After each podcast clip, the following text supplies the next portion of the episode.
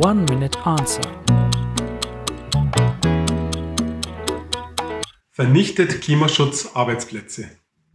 In manchen Bereichen, ja, will man aus der Braunkohleindustrie aussteigen, fallen dort Jobs weg.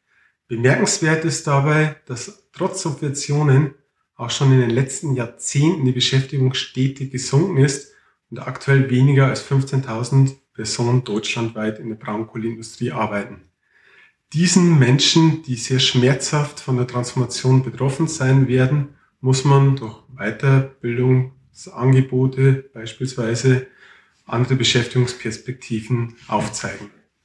Klimaschutz kann also Beschäftigung senken, aber es entstehen auch neue Arbeitsplätze und bestehende Arbeitsplätze ändern sich.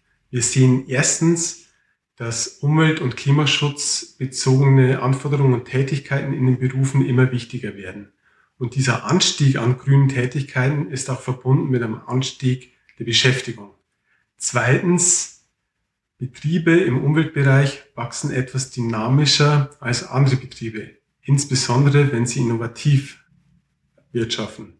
Und drittens gibt es verschiedene Studien, die darlegen, dass Konjunkturpakete, die den Klimaschutz fördern, Wirtschaft und Arbeitsmarkt mehr helfen als Konjunkturpakete ohne klimapolitischen Schwerpunkt.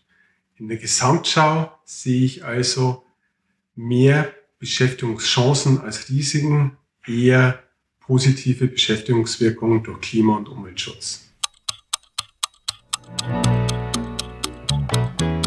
Verpasse ab sofort keine One-Minute-Answer mehr und folge uns auf Facebook, Instagram, Twitter, YouTube oder auch Telegram. Alle Informationen und Videos findest du auf oneminuteanswer.de.